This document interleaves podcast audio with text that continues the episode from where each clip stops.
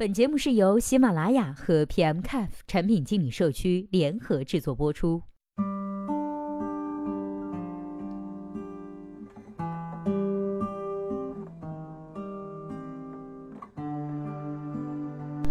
Hello，大家好，欢迎收听本期的节目。今天呢，我们一起来说到一下电商产品应不应该引入社交功能，社交元素会如何影响转化率。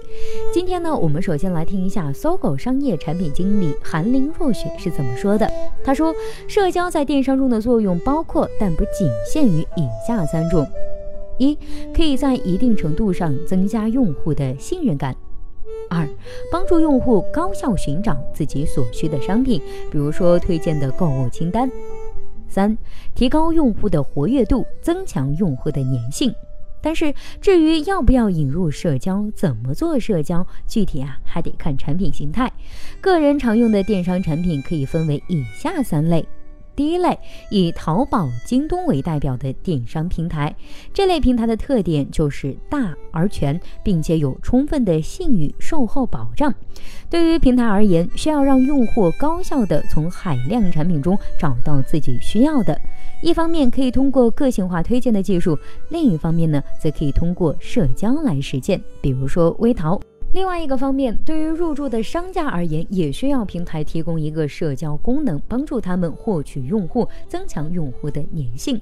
第二类以小红书为代表的社交类电商，这类电商呢就不需要多说了，很多用户根本就不是冲着商品来的，优质的商品推荐或者是测评信息，社交元素是平台生存的根本。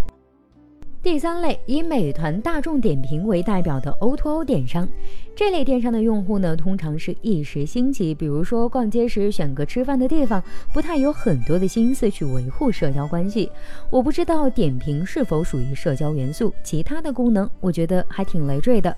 综上所述，我觉得电商网站呢，可以结合自身的情况，适当的引入社交元素，但是必须加引导讨论商品的相关的主题，比如说汽车电商的社交仅限于汽车相关的讨论。至于转化率的影响呢，只要能把社交元素做出特色，肯定会有很大的帮助。但是做成广告满地或者是信息杂乱，那也就适得其反了。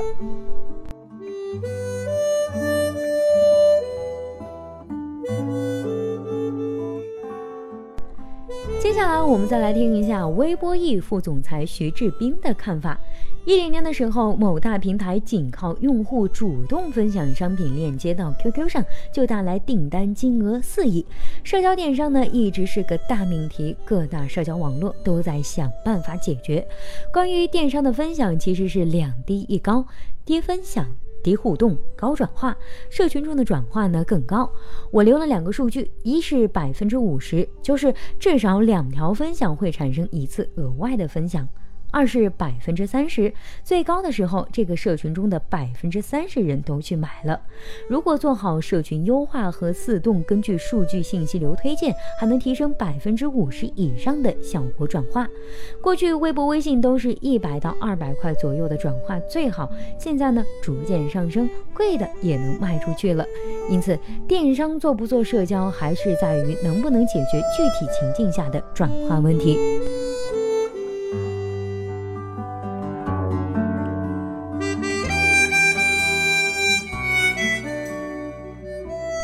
好了，以上就是本期节目的全部内容了。如果对待这个问题啊，您还有自己独特的见解，或者是想发表的意见，欢迎登录 PM Cafe 产品经理社区，我们期待您的精彩回答。